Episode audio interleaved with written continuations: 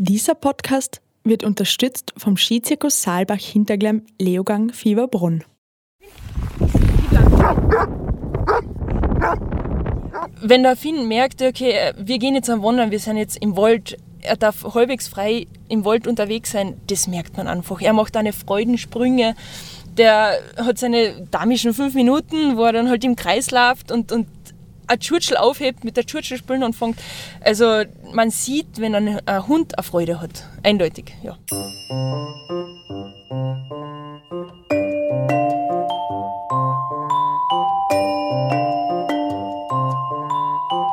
Herzlich willkommen bei Bergwelten, dem Podcast über Höhen und Tiefen. Jener in den Bergen und jener im Leben. In der letzten Folge ging es bei uns um das Warum. Warum quält sich ein Mensch im Winter auf einen hohen Berg? Heute widmen wir uns der Frage, mit wem es in die Berge geht. Und ihr habt es am Anfang schon gehört, es wird tierisch. Mein Name ist Katrin Rath und bei mir im Studio begrüße ich Katharina Lehner. Hi. Katharina, erstmal die klassische Frage. Katzen- oder Hundemensch? Ähm, nach meinem Instagram-Feed zu urteilen, würde ich sagen, beides. Ich liebe Katzen- und Hundevideos. Ähm, selbst würde ich mir vermutlich, wenn dann, eher eine Katze zulegen. Mit einer Katze kann man aber nicht in die Berge. Nein, also vermutlich eher nicht, wobei, wer weiß. Aber ein Hund ist natürlich ein toller Bergbuddy, ja. Für diese Podcast-Folge hast du aber das erste Mal Sport in den Bergen mit Hund gemacht, oder? Ja, genau. Ich habe mich von einem Hund auf Langlaufski über die Loipe ziehen lassen. Also ich war auf Langlaufski und der Hund hat gezogen. Skijöring heißt diese Sportart und was ich dabei gelernt habe, ist, dass es zwischen Hund und Mensch eine besondere Beziehung gibt. Und das klingt nach etwas, das sehr viel Spaß macht. Ja, tut es. Obwohl ich auch ein bisschen Angst hatte, dass meine Langlaufskills nicht unbedingt reichen für die Geschwindigkeit. Aber bevor ich jetzt zu viel verrate, erzähle ich einfach die Geschichte. Ist das fein? Ist das fein?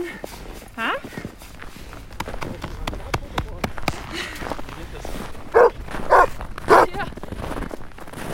Das ist die Stimme von Anna Milazzi und das Bellen von ihrem Hund Finn. Er ist ein Weimaraner Mischling, also ein Jagdhund. Er hat kurzes, komplett schwarzes Fell, Schlappohren, ist ungefähr Mitte Oberschenkel hoch und schaut sehr athletisch aus. Das Knirschen, das man hört, sind unsere Schritte im Schnee. Wir befinden uns auf der Höhenloipe in Schönfeld. Das ist ein kleines Salzburger Wintersport-Skigebiet in den Hohen Tauern, gleich an der Grenze zu Kärnten. Es liegt auf einer Seehöhe zwischen 1700 und 2100 Metern und das heißt für uns heute Schnee, Schnee und nochmals Schnee. Den Vormittag haben wir im Campingbus von Anna und ihrem Freund Matthias Stonig verbracht und gewartet. Draußen ärgstes Schneegestöber, drinnen heißer Kaffee. Dann haben sich die grauen Wolken aber verzogen. Und Andreas, der Hüttenwirt des Almstübers, hat uns ein Loipenstück in den frischen Schnee gespurt.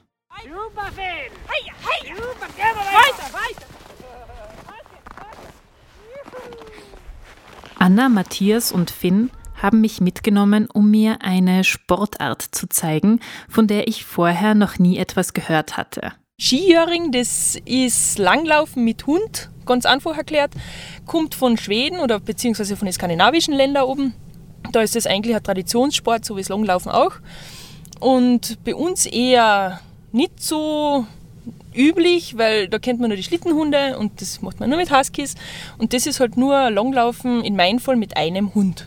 Ja, und der zieht dir dann halt und du musst da hinten halt skaten. Anna erklärt genau, wie das geht, denn ich werde es nachher auch versuchen. Im besten Fall ist, du stößt dir auf die Langlaufski und du kriegst dann also einen Bauchgurt um. Ähm, mit, auf dem ist dann der Hund befestigt. Mit dem bist du mit dem Hund verbunden.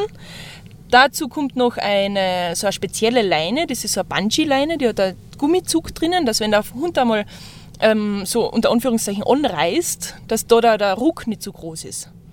Und der Hund selber hat dann ein spezielles Zuggeschirr an, mit dem er dann am besten ziehen kann, wo er immer Luft kriegt, wo es für seinen Körperbau das eben geeignet ist, dass er sich nicht wehtut, wenn er das macht. Hinten als Langläufer muss natürlich auch was tun, also nicht nur dahinter stehen sozusagen, sondern auch mitlaufen, sodass der Hund da Spaß hat und du auch.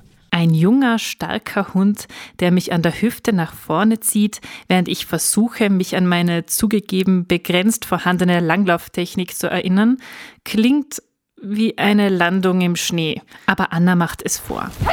Und es sieht einfach und elegant aus. Das kommt nicht von ungefähr. Die 28-jährige Kärntnerin Anna Milazzi ist mit dem Langlaufsport aufgewachsen. In ihrer Jugend war sie Profilangläuferin, hat nach dem Ende ihrer Karriere weiterhin an Volkslanglaufrennen teilgenommen und ist heute noch immer viel auf Langlaufski unterwegs. Einfach zum Spaß. Aber nicht nur das Langlaufgehen hat sie von zu Hause mitbekommen, sondern auch die Veranlagung zur Rudelbildung. 46 Hunde hatten ihre Eltern, begeisterte Schlittenhundsportler, in ihren Hochzeiten.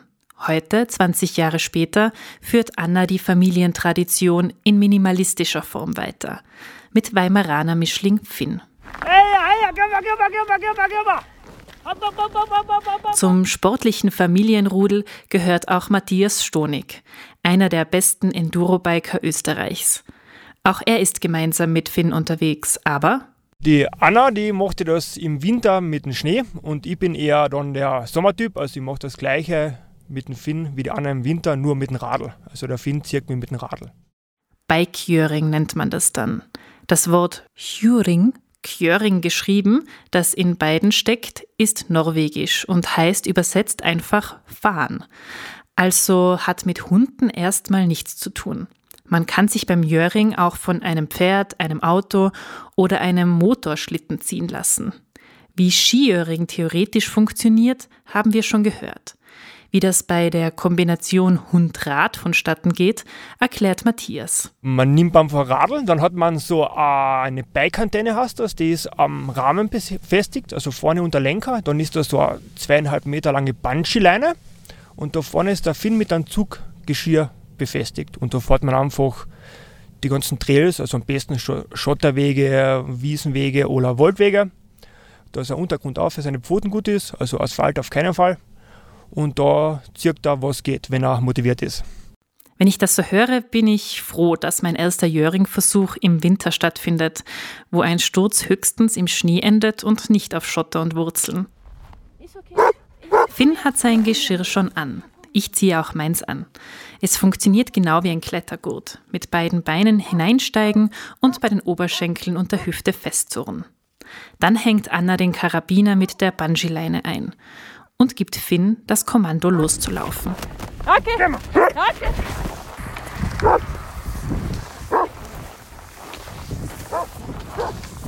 Der Hund läuft los. Es gibt einen kurzen Ruck und schon rutsche ich auf meinen Langlaufski hinten nach. Jetzt mittun. Linker Ski, rechter Ski und so weiter. Es geht richtig schnell voran und es macht Spaß, so gemeinsam durch die Winterlandschaft zu düsen.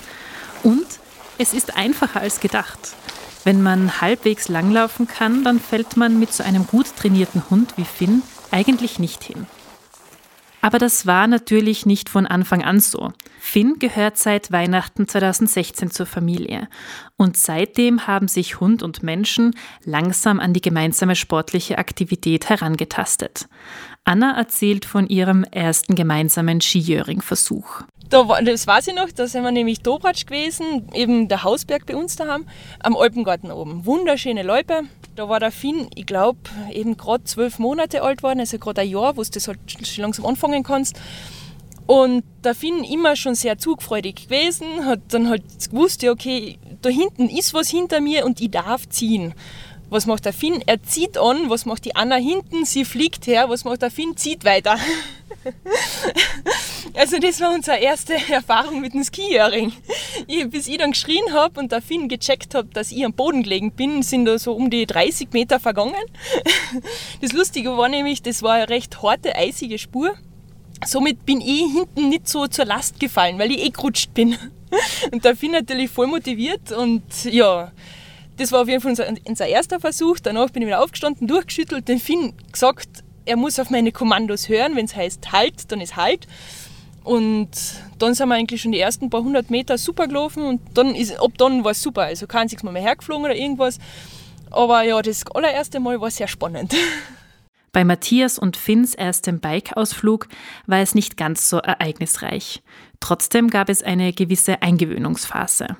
Ich hätte sich jetzt nicht ausgekonnt, weil ich ihn eigentlich immer verfolgt habe. Normalerweise ist immer beim Spazieren ist immer frei eigentlich. Und da bin ich einfach immer zwei Meter hinter ihm und er hat einen Verfolgungswahn auf jeden Fall gehabt, aber es hat schon Spaß gemacht.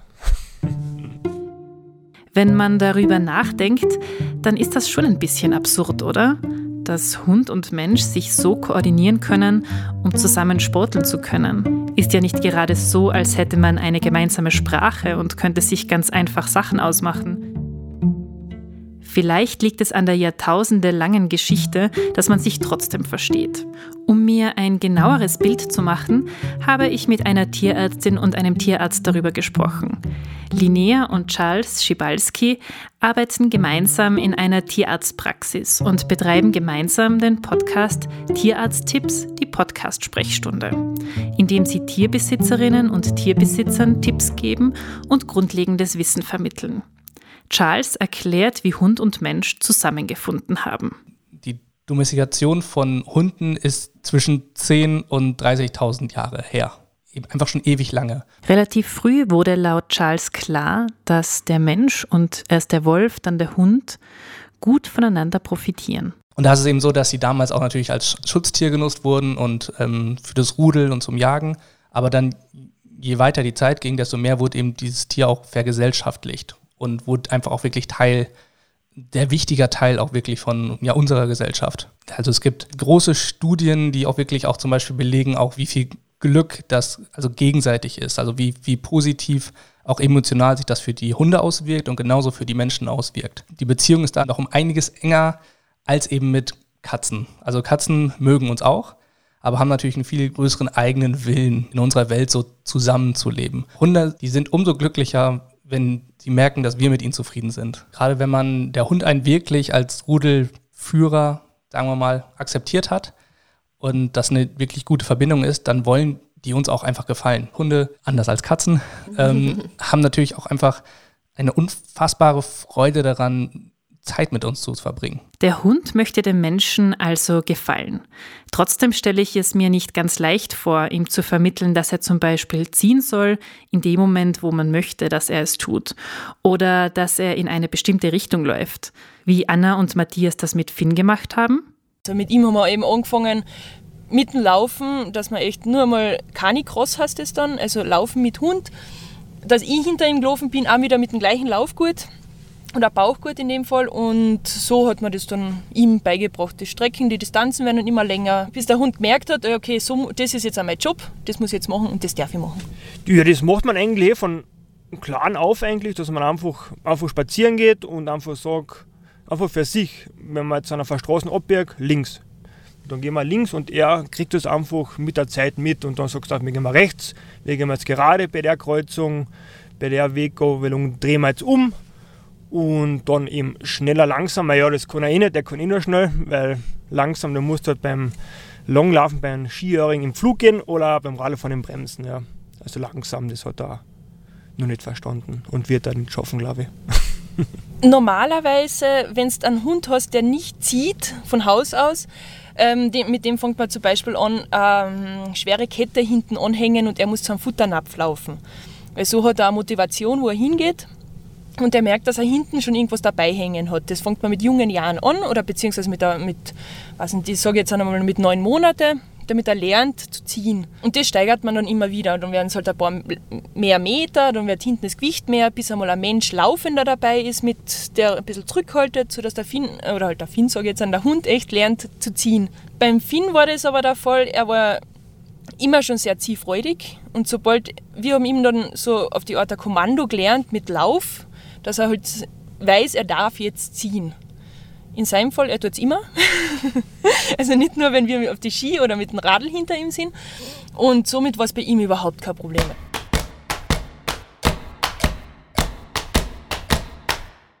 ...270 Pistenkilometer, 70 moderne Lifte und 60 urige Hütten. Im lässigsten Skigebiet der Alpen, dem Skizirkus Saalbach-Hinterglemm Leogang Fieberbrunn, ist genug Platz, um Abstand zu halten und die Weite der Natur und den frischen Schnee zu genießen. Das Skivergnügen fällt dieses Jahr also nicht aus. Ein Verhaltenskodex sorgt für die Gesundheit aller Gäste und die müssen sich nur noch ums Wedeln kümmern.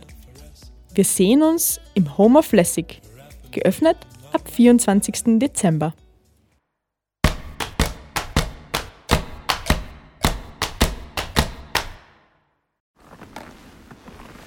Zurück zu meinem Skiöring-Versuch. Schweigend lasse ich mich von Finn über die Loipe ziehen. Einem fremden Hund Kommandos zu geben, ist irgendwie komisch.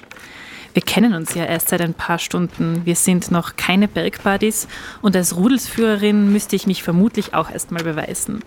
Aber es scheint ihm zumindest nicht zu stören, dass ich hinter ihm herlanglaufe.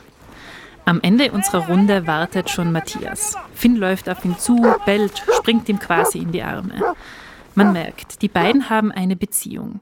Ein Hund ist eben mehr als ein Haustier. Er ist ein Familienmitglied. Ja, es ist schon, also es dreht sich eigentlich bei uns, bei mir und der Anna, alles um den Finn. Also geht es dem Finn gut, äh, die Arbeitseinteilung, wo, wann die Anna arbeitet, wann wer daheim ist, das ist schon äh, sehr mühsam, aber es macht auch Spaß, wenn du einfach heimkommst, egal ob du jetzt drei Stunden wegfährst oder drei Tage oder zehn Minuten, er hat immer die gleiche Freude. Also das ist schon lustig, wenn du heimkommst, ja, oder nett. Beziehung zum Hund, das ist ein Haufen Arbeit, aber er gibt dann extrem viel zurück. Also so wie zum Beispiel am Abend auf der Couch. Unser Hund darf bei uns sehr viel, also er schläft bei uns im Bett, er schläft bei uns auf der Couch. Er, er gibt halt an extrem viel zurück, er macht da extrem viel Arbeit und er fordert auch ähm, Aufmerksamkeit ein. Aber man gibt sie ihm gern, weil er sie da ja zurückgibt, wenn er die zum Beispiel so anstupst, weil er spülen will. Zum Beispiel. Das macht der Finn eh nicht oft, aber wenn, dann weißt du, okay, jetzt mag er spülen. Und das ist, ja, weiß ich nicht, du fühlst dich nie allein. Und wenn ich sage jetzt an einem kalten Winterabend, dann liegst du auf der Couch, da Finn zwischen die Füße drinnen und du weißt, es fühlt sich alles viel geborgener an. Klingt extrem kitschig, ist aber so. Wie wir schon wissen, haben Anna und Matthias sich aber nicht nur deshalb einen Hund geholt, um mit ihm daheim auf der Couch zu kuscheln, sondern eben auch, weil sie sich einen Begleiter für ihre Bergtouren gewünscht haben. Ich komme aus dem Leistungssport und ich habe sehr viel alleine trainiert. Einzelsport, Langlauf, es ist kein Teamsportort und gerade in den letzten Jahren war ich eigentlich meistens alleine unterwegs, beziehungsweise nur mit meinen Freunden und meinem Papa. Und gerade die Trainings, die werden halt irgendwann einmal langweilig. Und ich habe mir dann halt gesagt, auch wenn ich mit dem Leistungssport schon aufgehört habe, ich mag, wenn ich wandern gehe oder eben laufen gehe, es wäre schön, einen Kumpanen zu haben oder irgendjemanden, mit dem man das halt teilen kann. Ich finde auch, das klingt wirklich gut. Ein Begleiter, den man nie überreden muss, der einen vielleicht selbst überredet, auch bei schlechtem Wetter von der Couch aufzustehen. Aber sind alle Hunde fürs Bergabenteuer gemacht? Ich habe bei Tierärztin Linnea nachgefragt, die aus Schweden kommt und dort auch einen Hund hatte, mit dem sie viel in den Bergen unterwegs war.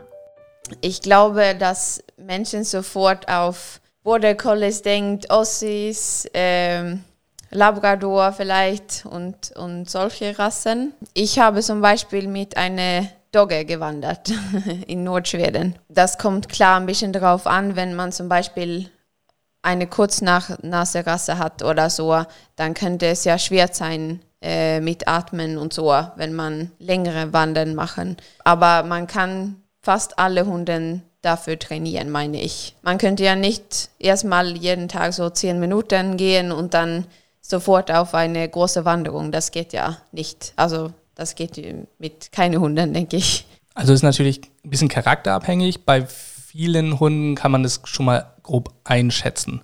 Also das ist, wenn ich jetzt einen, einen Rassehund habe zum Beispiel oder einen Mix aus bestimmten Rassen, die ich aber kenne, da weiß ich zum Beispiel, ja, der Australian Shepherd, der will laufen und der will auch gefallen. Also der, die wollen unbedingt denken und die wollen Aufgaben erledigen. Dafür geben die alles. Und dann habe ich andere Hunde, hm, wie zum Beispiel, ja auch glaube ich der Labby, der einfach auch sehr gerne schwimmt. So, wenn der Wasser sieht, so dann geht's rund. Dann gibt es andere Hunde wie unser Hund, der so ein Briard, der möchte hüten, aber ist dabei eigentlich relativ entspannt. Der hat immer so Hochphasen, wo es dann Vollgas gibt und den Rest sind die dann relativ ruhig. Das kann man dann immer schon grob einschätzen. Dann gibt es Hunde wie der Beagle zum Beispiel, klassischer Jagdhund auch.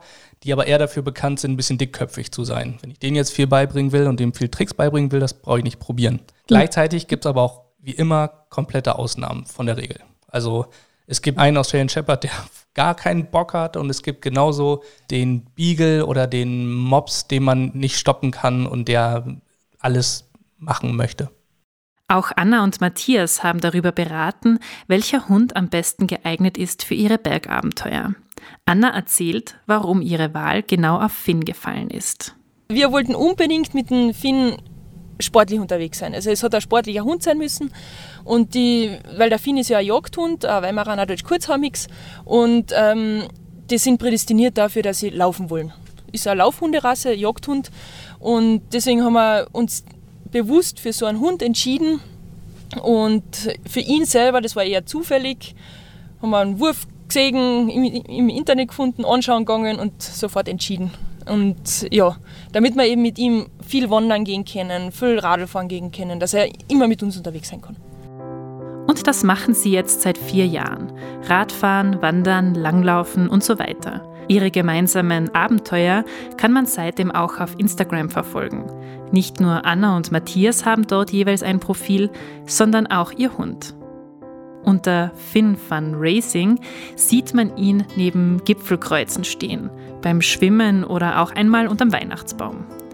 Und Finn teilt dort auch seine Erfolge. Den dritten Platz gemeinsam mit Anna beim Skijöring-Rennen in Werfenweng zum Beispiel. Oder den ersten Platz beim Bikejöring gemeinsam mit Matthias. Me and my lazy ass on the rope behind me won the Bikejöring Championship of Austria steht unter seinem Foto mit der Goldmedaille. Ein Hund mit Selbstbewusstsein also. Auch für Matthias war der Sieg bei der Meisterschaft ein einzigartiger Moment, auf den er sehr stolz ist. Er ist ja ein Haushund, und ist ja nicht für das gezüchtet und er macht das eigentlich aus Spaß oder aus Liebe zu mir. Und da haben wir uns heuer für die österreichische Meisterschaft angemeldet und haben wir davor sicher ein bisschen akribischer trainiert. Und dann waren wir da beim Rennen und wir sind einfach so eine Newcomers und waren da drüben auf diesem Platz eben, haben uns umgestellt, alle haben geschaut, wer ist denn das? Und ja, der Hund schaut auch nicht wirklich schnell aus. Und haben das Ding eigentlich dann gewonnen mit einem respektablen Vorsprung und alle haben gefragt, ja, von welcher Zucht ist er und wo kommt er her, was sind seine Vorfahren? Ja. Wir haben gesagt, der Finn ist von Wilhelm, der hat 250 Euro gekostet und ist ein Bauernhofhund. Und alle haben mal halt geschaut, wow, was ist da los, warum ist er so schnell? Und dann war auch so ein Interview drüben und da sind halt alle umgestanden vor der Siegerehrung und die haben ihn gefragt, ja, äh, ist jetzt der neu und warum habt ihr gewonnen oder wie geht das? Sag ich, ja, der beste Hund mit einem schlechten Radfahrer kann halt auch nicht mehr wie laufen. Und dann waren alle ein bisschen, äh, ja, wie soll man sagen, alle so geschaut, weil es ja ziemlich gehatet worden ist von mir. Aber ja, es passt schon so.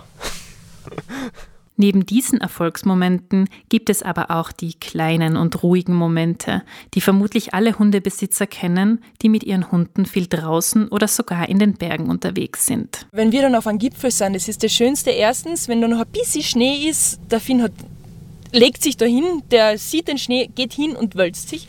Und das Zweite ist, wenn wir auf einem Gipfel sind, er sitzt dort auf dem Gipfel und schaut er sitzt dann wirklich, kann dann fünf Minuten drüben sitzen und schaut sich nur die Umgebung an. Und das mache ich auch sehr gern. Und so sitzt man dann halt zu zweit da oben. Und es ist halt auch, wenn man wir, wenn der Finn merkt, okay, wir gehen jetzt am Wandern, wir sind jetzt im Wald, er darf halbwegs frei im Wald unterwegs sein, das merkt man einfach. Er macht eine Freudensprünge. Der hat seine damischen fünf Minuten, wo er dann halt im Kreis läuft und, und ein Tschurtschel aufhebt, mit der Tschurtschel spielen anfängt. Also man sieht, wenn ein, ein Hund eine Freude hat. Eindeutig. Ja. Geteilte Erlebnisse, geteilte Freude.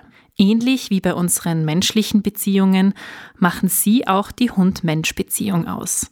Ich frage mich, verändert einen das Unterwegssein mit Hund als Mensch? Mich verändern tut es in dem Sinn, weil ich alles anders wahrnehme. Weil ich habe einen Jagdhund, ich weiß, er hat keinen Jagdtrieb, aber trotzdem habe ich meine Augen bewusster überall. Zum Beispiel da hinten raschelt was, ja okay, ich schaue, dass ich das zuerst sehe, bevor es mein Hund sieht. Blöd gesagt, aber es ändert dahingehend den Blick, dass man alles viel bewusster wahrnimmt. Die ganze Umgebung, weil es der Hund ja auch macht. Und da mag ich doch ein bisschen vorm Hund das sehen. Und zum Beispiel auch, wenn der Finn irgendwas sieht, ja, da vorne ist ein Murmel, also ein Murmeltier, dann weiß ich nicht, dann beobachten wir das gemeinsam und das, es, es macht dann alles viel bewusster irgendwie. Weil man beobachtet ja den Hund auch und der beobachtet alles auch ganz anders. Und so lernt man das halt auch irgendwie. Ja, feines, faules Bubi, gell? Zurück auf der Höhenloipe in Schönfeld bin ich in der Beobachterrolle. Langsam hat Finn keine Lust mehr zu laufen. Matthias motiviert ihn mit einer Fischpaste aus der Tube noch für eine letzte Runde. Und eine läuft er noch mit Anna, dann legt er sich in den Schnee und wälzt sich. Ist das fein? Ist das fein? Ha? Anna schnallt das Geschirr ab. Wir packen langsam zusammen und gehen zurück zum Parkplatz, wo der Campingbus steht. Zur Belohnung gibt es jetzt eine Mahlzeit für Finn. Und derweil machen Anna und Matthias schon wieder Pläne für morgen. Eine Skitour vielleicht? Wo ich die drei so beobachte, denke ich mir, es wäre schon super, auch selbst einen Hund zu haben und mit ihm in den Bergen unterwegs zu sein. Und wer schon einen Hund hat und sich fragt, soll ich das vielleicht auch probieren? Langlaufen mit Hund? Für den hat Anna eine Antwort. Ich sage, wenn ihr schon einmal auf die Langlaufski gestanden seid, gerade Skating, probiert es mit dem Hund aus. Wenn der Hund natürlich die Gegebenheiten mitbringt, also er muss ja gesund sein, wie schon vorher gesagt. Aber probiert es aus, ihr werdet sehen, der Hund hat auch Freude. Also wenn er ziehen will, dann wird er das lieben. Vor allem, wenn es auch ein lauffreudiger Hund ist. Probiert es aus, es macht Spaß. Genauso das Radlfahren, da ein bisschen vorsichtiger sein, aber das Langlaufen, das ist echt, echt lustig mit Hund.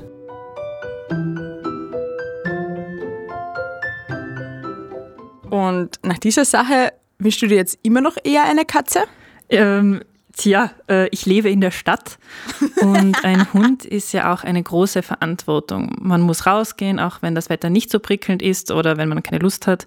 Und man muss sich um allerhand kümmern, nicht zuletzt um die Gesundheit des Hundes. Das habe ich mich eh auch schon gefragt beim Hören der Geschichte. Muss man da auf etwas Spezielles achten, wenn man einen Hund trainiert, beziehungsweise wenn man mit dem Hund in die Berge geht? Anna und Matthias haben mir da ein paar Punkte erklärt, auf die man achten muss. Und vor allem Anna kennt sich ja sehr gut aus, weil ihre Eltern ja lange selbst Hunde gezüchtet haben. Bei Finn zum Beispiel haben sie als Welpe ein Röntgen gemacht, um herauszufinden, ob er eine Hüftdysplasie hat. Mhm. Ähm, das ist so eine Fehlstellung im Hüftgelenk, die bei Belastung schlimmer werden und schmerzen kann. Aber da sich unser Ausflug nur am Rande jetzt mit den medizinischen Aspekten beschäftigt hat, habe ich noch bei Linnea und Charles, also den Tierärzten, nachgefragt, wie viel Gewicht ein Hund etwa ziehen kann. Man sagt ungefähr, die können so 40 Prozent ihres Körpergewichts gut ziehen, ohne ganz gut trainiert zu sein, für eine nicht ganz lange Zeit. Gleichzeitig ist natürlich aber auch die Frage, wie zieht so ein Hund? Ähm, da war es ja so, dass die haben ja so einen, so einen Halter benutzt, das heißt, da wird ja eher an der Brust gezogen was ja auch viel gesünder mhm. ist, als manchmal, wo man dann Leute sieht, die mit dem Fahrrad unterwegs sind, wo der Hund dann nur ein Halsband hat und wie wild an diesem Halsband zerrt, dann geht das alles nur auf den Hals und auf, die, auf den Nacken und das ist ziemlich ungesund. Da sollte man sehr vorsichtig sein. Und schlaue Mathematiker können sowas bestimmt umrechnen. Wenn ich jetzt eben ja, im Langlaufski bin und eben auch dahin gleite, dann ist das wahrscheinlich schon ein Unterschied, welches Gewicht ich dann wirklich noch den Hund übertrage. Mhm. Genau. Also das kann man auch üben eigentlich. Also es gibt ja, ja Hunde, die ja so drei bis viermal den Ge Körpergewicht ziehen kann. Ja, also der, wenn, der Schlittenhund. Ja, genau. Die kann, wie gesagt, auch, also die kann auch mehr ziehen, als die tragen kann. Also äh, und da kann man auch viel üben. Mit Tragen muss man ein bisschen mehr vorsichtig sein. Wenn man ähm, sich entscheidet, dass der Hund auch etwas Gepäck tragen soll, dann ist es wichtig, dass ich nur 10 bis maximal 20 Prozent vom Körpergewicht des Hundes als Gewicht als Last nutzt. Und gleichzeitig, was noch viel wichtiger ist, ist, das muss gleich verteilt sein. Mhm. Also da gibt es ja so Taschen, die man dann über den Hund rüberlegen kann. Und da muss man wirklich sehr aufpassen, dass das exakt gleich verteilt ist, damit nicht ein Gewicht mehr auf einer Seite ist, weil das sehr arg ähm, auf den Rücken geht. Und da muss man wirklich vorsichtig sein. Deswegen bin ich ziehen mit einem Halter, okay, tragen da muss man wirklich vorsichtig sein. Ja, sieht cool aus, aber ich weiß auch nicht, ob so einen richtigen Riesenmehrwert hat. Dann lieber selber in den eigenen Rucksack packen. Also ich habe noch nie einen Hund mit Rucksack gesehen. Nein, äh, ich eigentlich auch nicht. Hunde sieht man ja öfter am Berg, dann aber eher ohne eigenes Gepäck. Und haben die beiden auch etwas darüber gesagt, wie man einen Hund so richtig bergfit machen kann? Ja, also mit einem richtigen Trainingsprogramm sollte man warten, bis der Hund ein Jahr alt ist. Bei großen Rassen wie Doggen kann das sogar noch ein bisschen länger dauern, weil die ja länger im Wachstum sind. Aber dass man zum Beispiel Spaziergänge immer länger ausdehnt, das kann man ab ungefähr einem halben Jahr machen. Charles hat mir dann noch erklärt, was darüber hinaus wichtig ist. Die Freiwilligkeit an der Sache. Also wenn genau. ich zum Beispiel einen Hund habe, der wirklich beim Spazierengehen, auch, auch wenn wir länger schon spazieren gehen, der wirklich gut mitmacht und das auch möchte, also auch wirklich noch Lust hat, das zu, zu tun, dann geht das. Habe ich einen Hund, der aber schon nach zwei Kilometern eigentlich sich lieber hinlegt und ihn nicht dazu zwingen muss, überhaupt noch mitzukommen, dann ist er auch einfach noch nicht bereit oder nicht fit genug. Das funktioniert natürlich nicht so wie die Motivation, wie, in, weiß ich was, wir, die dann über sich überlegen, ich möchte jetzt einen Halbmarathon laufen. Da, da fange ich dann jeden zweiten Tag an und dann zwinge ich mich dazu und noch 500 Meter und noch einen Kilometer. Die Hunde, das geht nicht. Entweder machen die mit und die haben da Bock drauf und wenn sie keine Lust drauf haben, das bringt dann auch nichts. Also es muss schon aus so einer inneren eigenen Motivation kommen. Okay, das klingt wirklich einleuchtend, dass der Hund sich nicht denkt, hm, nächstes Jahr möchte ich auf den Großglockner und dafür muss ich fit sein. Ja, nein, vermutlich nicht. Und muss man sonst noch irgendetwas beachten? Ja, einen wichtigen Tipp hat mir Charles noch gegeben fürs Unterwegssein mit Hund. Immer für den Notfall natürlich gerüstet zu sein. So, was mache ich, wenn mein Hund sich an der Pfote verletzt? Habe ich irgendwas mhm. Wo ich zum Beispiel erste Hilfe mäßig mich schon drum kümmern kann, dass ich weiß, ich habe was für einen Druckverband dabei, ich habe auch die Ahnung, wie ich auch so einen Verband anlege, weil wenn man sich selber was um Arm wickelt oder wenn man eine Foto verbinden will, was auch halten soll, das muss man schon mal geübt haben. Das ist nicht immer ganz einfach. Das sollte man schon vorbereiten. Gleichzeitig ist man nämlich in der Natur unterwegs, wäre es natürlich gut, wenn man gegen Zecken und so auch so ein, der Hund geschützt ist. Und was wir gemacht haben, als wir zum Beispiel mit ähm, unserer Hündin, wir haben eine Briard-Hündin, das ist so ein französischer Hütehund mit ganz langem Fell. Und wenn wir mit der spazieren, hier ja, ist eben Flachland, aber durch, durch den Wald und im Sommer, dann haben wir so ein Spray genutzt. Das ist original, ist das eigentlich gedacht für Reiter und Pferde. Das hält dann Mücken und ähm, Fliegen, Bremsen, sowas eher ab. Das heißt, wenn man mit Hund in den Bergen unterwegs ist, muss man noch zusätzlich mitdenken, was die Sicherheit des Tieres betrifft. Und erst dann steht einem gemeinsamen Abenteuer nichts mehr im Wege. Katharina, danke für diese Geschichte. Ich hoffe, die Herrchen und Frauchen unter unseren Hörern und Hörerinnen können da einiges mitnehmen. Ja, das hoffe ich auch. Und wer noch mehr Infos und Tipps zu Hunden und anderen Tieren sucht, dem kann ich wirklich empfehlen, bei Linnea und Charles Podcast reinzuhören. Den verlinken wir in den Show Notes, genauso wie den Instagram-Auftritt von Finn. Damit sind wir jetzt schon am Ende dieser Folge angelangt. Nächstes Mal bei Bergwelten bei Lawinen diskutiert jeder mit. Also da hat jeder eine Meinung dazu. Das Problem beim Bergsteigen, vor allem bei Lawinen, ist, man kann alles richtig machen und ganz einfach zur falschen Zeit am falschen Ort sein. Dann äh, zu wagen, zu sagen, so, wer war jetzt schuld, das finde ich sehr, sehr verwegen. Von der Lawine am Berg zum Shitstorm im Internet. Wie nach Lawinenunglücken auf den sozialen Medien nach Schuldigen gesucht wird. Und wie man sie wirklich findet.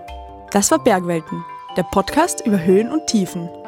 Wenn euch die Folge gefallen hat, abonniert uns auf Apple Podcasts, Spotify oder wo ihr sonst eure Podcasts hört und hinterlasst uns eine Bewertung oder einen Kommentar. Für alle, die noch nicht genug haben, online findet ihr uns auf bergwelten.com oder ihr geht in die Trafik und kauft das aktuelle Bergwelten-Magazin. Ihr findet uns auch auf Instagram und Facebook, jeweils unter dem Namen Bergwelten. Wir freuen uns, von euch zu hören.